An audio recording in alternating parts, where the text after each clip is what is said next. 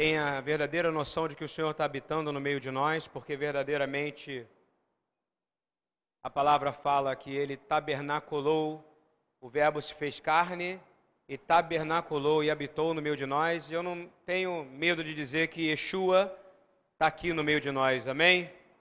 É só por ele que é possível a gente estar tá de pé hoje e podendo estar tá aqui proclamando que nós vivemos eternamente para a sua honra e para a sua glória. A paraxá de hoje é para Razino.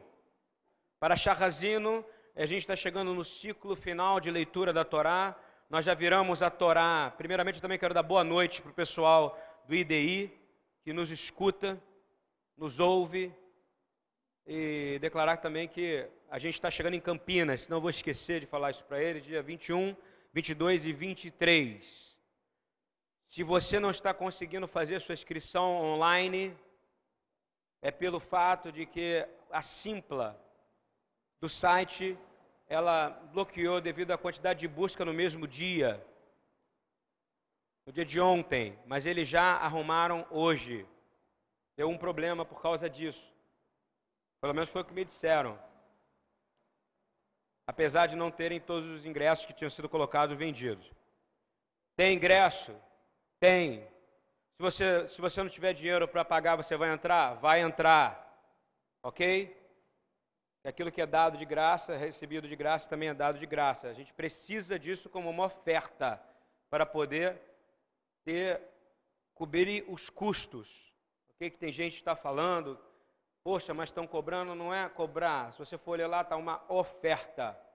Ok? É uma oferta porque não tem como você bancar uma estrutura inteira, não tem como você estar tá me vendo aqui, se não for pela oferta dos irmãos, dos justos, porque missões e obra missionária como a nossa, que tem a missão de levar techuvá a igreja, ou seja, o retorno para o Deus de Israel, ela é uma missão, e ela é feita com os joelhos do que oram, com os recursos do que acreditam, e com as mãos e com a boca daqueles que propagam as boas novas da salvação.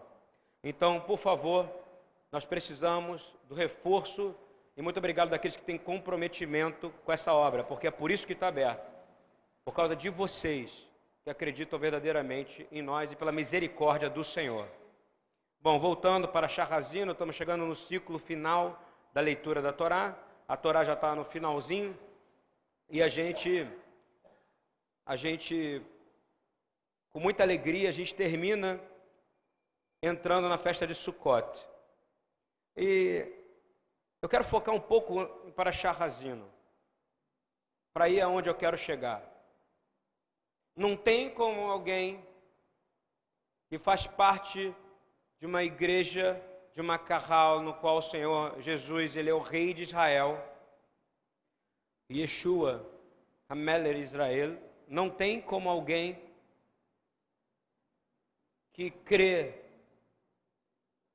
que de Sião virá a salvação, não ter ficado, no mínimo, constrangido com a posição da ONU e dizer que nós denunciamos, repudiamos a posição da ONU com relação a Jerusalém. Jerusalém pertence a Israel. O Monte Moriá pertence historicamente a Israel. E detalhe, quem decide o destino não só de Israel, mas como de todas as nações é Deus. E o Deus, ele não é Deus do Rio, ele não é Deus de São Paulo, não é o Deus da Palestina. O nome do Deus, o Criador, é Israel, Deus de Israel. Talvez esse seja o maior problema da igreja mundial, internacional.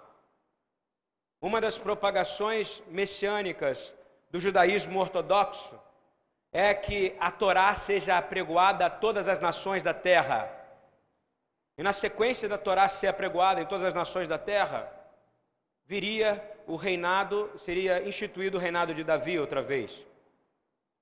Então é a mesma palavra que Yeshua deu. Ele disse: Ide e pregai.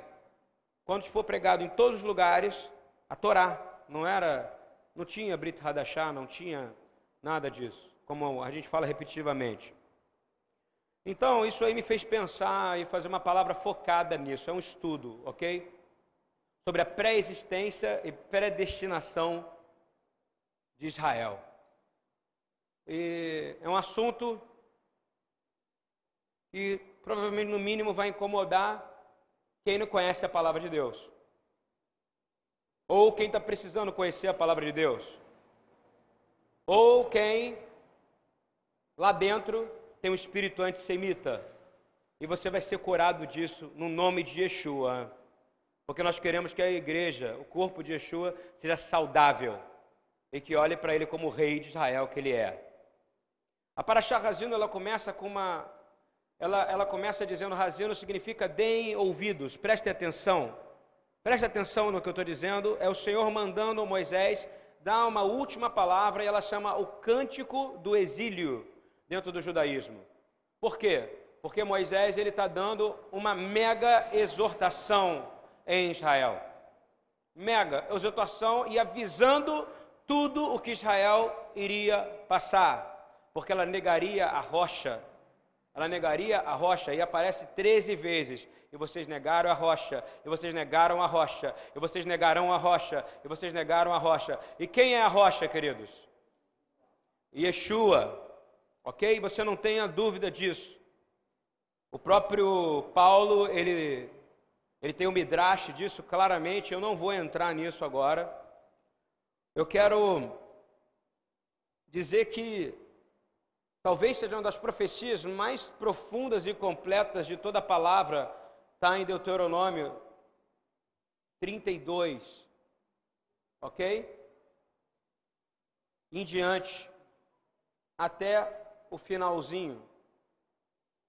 Se você ler, está escrito assim: o último cântico de Moisés em sua, na sua tradução, e na tradução judaica chama o cântico do exílio. Por quê? Porque ali ele vai falar: vocês vão fazer isso, vocês vão aprontar aquilo, e por causa disso, vocês vão desobedecer, ou seja, vão desobedecer o Senhor, vocês vão passar por X, Y, Z, porque vocês são indisciplinados, desobedientes à palavra de Deus. E eu quero pular para Raftará, por favor. Chama, Raftará está em 2 Samuel 2, 22. Enquanto a Paraxá Raftará, para quem não sabe, é o livro profético, tá? O livro profético relacionado a, a, a Paraxá, porção da Torá que é lida hoje. Enquanto a Paraxá Razino mostra profeticamente o que vai acontecer com Israel, se ela fosse desobediente e, e tudo o que acontece com Israel. Uma vez eu vi um rabino ortodoxo falando: Ah, é, se o seu Deus é o Deus de Israel, por que, que vocês estão passando por tudo isso? Aí o rabino olhou e disse assim: Razino, só entende quem conhece a Torá. A resposta que o rabino ortodoxo ou qualquer conhecedor da Torá dá, diz, por que, que passou por inquisição? Por que, que passou por exílio? Por que, que passou por holocausto? Eles vão responder uma só palavra: razino. Repita comigo: azino. O que, que é isso? Porque não deram ouvidos ao seu Senhor. Porque não deram ouvidos, passaram por tudo isso. Porque não deram ouvidos. E aí eu vou chegar onde eu quero. Porque também esta era a vontade de Deus. Vamos ler comigo 2 Samuel 22, 1 a 4, por favor. E falou Davi ao Senhor as palavras deste cântico. Olha só. Olha como é que é sensacional o estudo sistemático judaico. Ele pega um cântico de Moisés e agora ele coloca o cântico de Davi. Porque quando eles estavam no exílio, esse era o livro que era lido, ok? E eles leem agora o cântico de Davi. Ele diz assim: No dia em que o Senhor o livrou das mãos de todos os seus inimigos e das mãos de Saul, disse, pois: O Senhor é o meu rochedo e o meu lugar forte e o meu libertador. Deus é o meu rochedo. Olha só, enquanto em Asino fala que eles negam a rocha, o que, que Davi está dizendo? Que o Senhor é a minha rocha. Como é que ele faz? É o antídoto, não é isso? Ao contrário. Isso serve para a gente. Vamos fazer o contrário daquilo que não era para fazer, vamos fazer o certo. E Davi começa a adorar dizendo assim: porque Deus é o meu rochedo. Por que, que ele falou isso? Você acha que é por acaso? Não.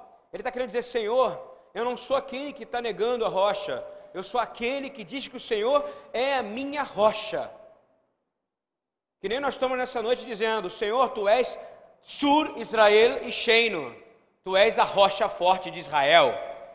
Pode vir Unesco, pode vir ONU, ONU pode vir ISIS, pode vir o mundo inteiro, mas a rocha forte de Israel é a plataforma que vai manter Israel salva e segura. E ninguém vai mudar isso, porque isso é a vontade de Deus. A vontade de Deus é pré-existente, Israel é predestinada a ser salva. Ok, igreja? Israel é predestinada a ser salva. No próprio Brit Hadashah, no Novo Testamento, fala que a salvação veio para os árabes, veio para os cariocas, veio para os cristãos. A salvação vem para quem? Para os judeus.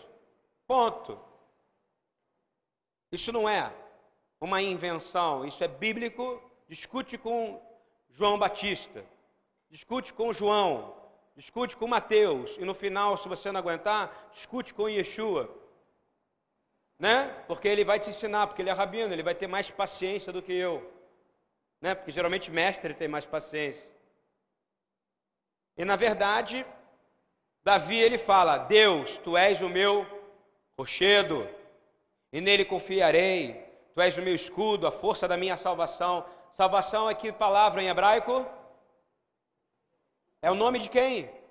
Ele diz assim: Tu és a minha rocha e tu és o meu Yeshua. É Davi falando. Quando ele, quando ele foi livre, livre dos inimigos e de Saul.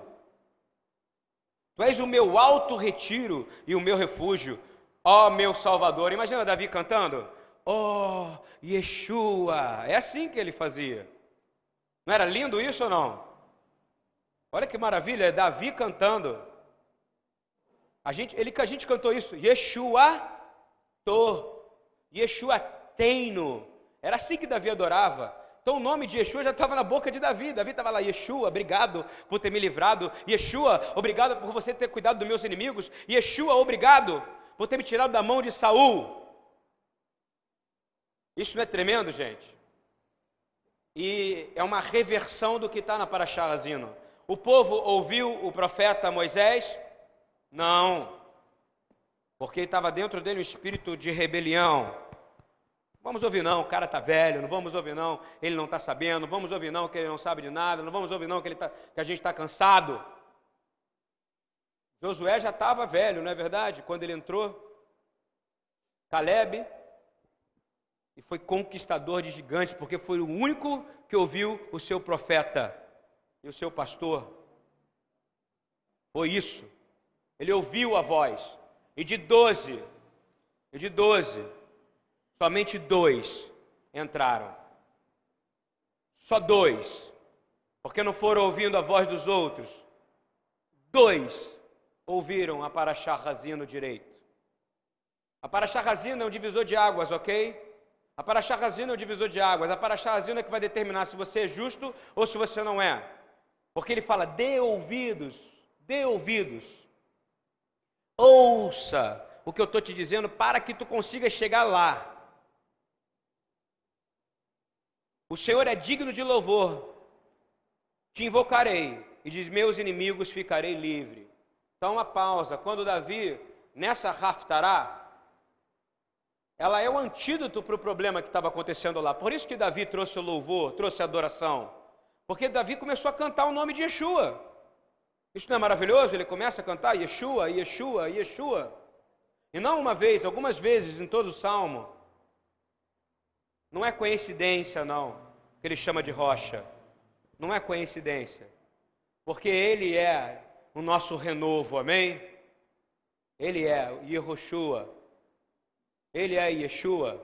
Ele é o nosso renovo. Ele é o sumo sacerdote. Ele é o nosso renovo. Ele que vai te renovar agora.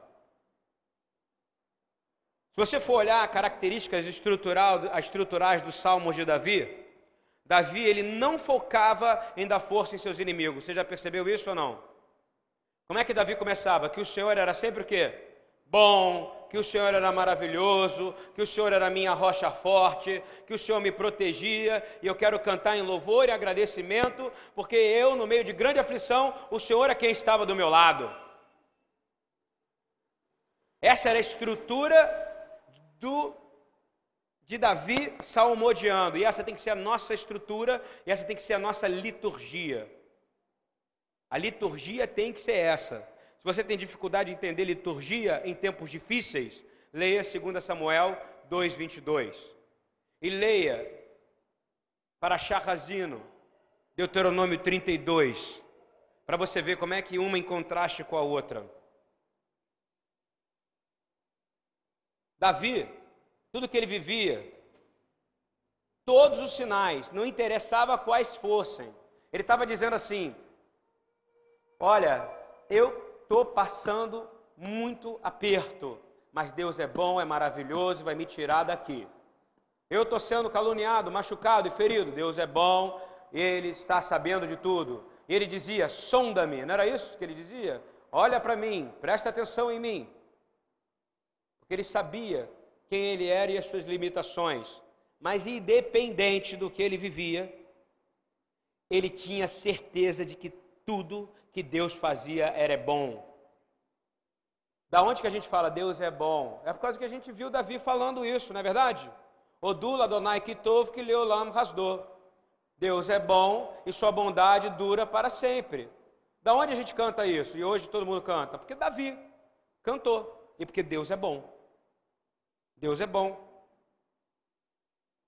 E Paulo também pega um pedaço dessa liturgia, foi falado já numa paraxá aqui, Ganzu Letová, todas as coisas cooperam para o bem daqueles que amam a Deus. Seja lá o que for, seja lá o que você estiver passando, todas as coisas cooperam. Romanos 8, 18 diz assim: Porque para mim tenho por certo que as aflições deste tempo presente não são para comparar com a glória que em nos há de ser revelada. Amém? Não é verdade? Se você crê em Yeshua, você tem que crer nisso, não tem? Davi cria e ele não tinha visto o Mashiach ainda encarnado, ele não tinha ressuscitado. Você tem a revelação de que ele ressuscitou. Então você tem muito mais motivo para glorificar nesse momento. E a gente não tem que ter dúvida que o melhor caminho é aquele que é provido por Deus, não é verdade? O melhor caminho é aquele que é provido por Deus. Se você prestar atenção em 2 Samuel 22, 1, é onde eu quero pegar, por favor, preste atenção junto comigo, vamos ler. 2 Samuel 22, 1. E falou Davi ao Senhor as palavras deste cântico no dia em que o Senhor o livrou das mãos de todos os seus inimigos. Em hebraico está claro, tá? E das mãos de Saul. Ele está dizendo assim: Saul não era meu inimigo. Está entendendo isso? Ou não? Não era. Ele fala dos meus inimigos e da mão de. Por que ele difere Saul de inimigos? Por quê? A gente precisa entender. Vamos para 1 Samuel 24, 6, por favor. 20, 1 Samuel 24, de 4 a 6. Por quê? Por quê? Por alguma razão, Davi não coloca Saul, aquele que perseguiu ele, aquele que queria matá-lo, ele, ele faz uma separação clara em 1 Samuel 2, 22. Versículo ele fala claro, ele diz assim: "Meus inimigos e da mão de Saul". Ele fez questão de dizer: "Senhor, eu quero agradecer o Senhor, porque o Senhor me livrou dos meus inimigos e de Saul". Ele não botou Saul no rol dos inimigos. Por quê? 1 Samuel 24, 4, 6. Vamos ver o primeiro porquê? Eis aqui o dia do qual o Senhor te diz: Eis que te dou o teu inimigo nas tuas mãos, e far-lhe-ás como te parecer bem aos teus olhos. E levantou-se Davi e mansamente cortou a orla do manto de Saul. Sucedeu, porém, que depois o coração doeu a Davi por ter cortado a orla do manto de Saul. E disse aos seus homens: O Senhor me guarde de que eu faça tal coisa ao meu Senhor. Olha só como é que ele falou para Saul. Isso é submissão, ok? É entendimento de autoridade. Quando ele fala isso, ele está dizendo o seguinte: Meu Deus, Senhor, misericórdia, de que eu faça tal coisa ao meu Senhor. Ao ungido de quem? Saul era o quê? Ungido do Senhor. Ungido do Senhor. Estendendo eu a minha mão contra ele. Pois é o ungido do Senhor. Ele fala duas vezes que ele é ungido do Senhor. Estou começando a entender então por que, que ele não colocou Saul como seu inimigo? Lá ele separou, peraí, não é inimigo. Ele sentiu tristeza, ele falou: Senhor, me guarde, me proteja, porque eu estou tocando no ungido. Os homens, agora, 16, 22, por favor. Primeira Crônicas, perdão, 16, 21 a 23. E os homens de Davi não entenderam, porque não, é, não tinham coração igual o Davi tinha. O Senhor espera que a gente tenha esse coração, não é verdade? Olha só, 1 Crônicas 16, 21 a 23.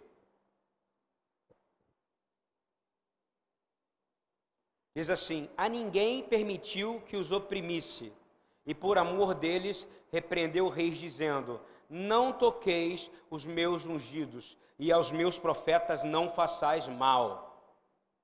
Cantai ao Senhor em toda a terra, anunciai de dia em dia a tua salvação. Salmo 105, 14 e 15, ele vai falar a mesma coisa. Está dizendo: não permitiu a ninguém que os oprimisse. E por amor deles repreendeu os reis, dizendo: Não toqueis nos meus ungidos e não maltratei os meus profetas. Foi por isso que Davi pegou e disse: Me livrou das mãos dos meus inimigos e não e das mãos de Saul. Ele não chegou e disse: não incluiu Saul nos seus inimigos. Isso é importante para você entender a posição de submissão à autoridade que Davi tinha. E aí, no meio disso tudo, eu quero falar de Israel. Israel é o primogênito, não é isso? Filho primogênito de Deus, não é isso? É assim que é falado na, na Torá. Há uma presciência e uma predestinação de Israel que te incomoda, meu irmão. É verdade, incomoda muita gente. Graças a Deus, os olhos estão se abrindo, não é verdade? Da mesma forma que o Senhor não queria, e Davi tinha aquela ciência, que não queria que tocasse em Saul, e que nenhum homem da terra entendia isso, e Davi falava: olha só, reis, não toquem no ungido do Senhor. Ele está dizendo isso. Ei, igreja, não toque em Israel. Cuide de Israel. Tome cuidado dela. Israel não é do Senhor? O Senhor predestinou Israel a isso. E aí, da onde eu tirei isso? Romanos 8 fala o seguinte, 8, 29 e 30, por favor.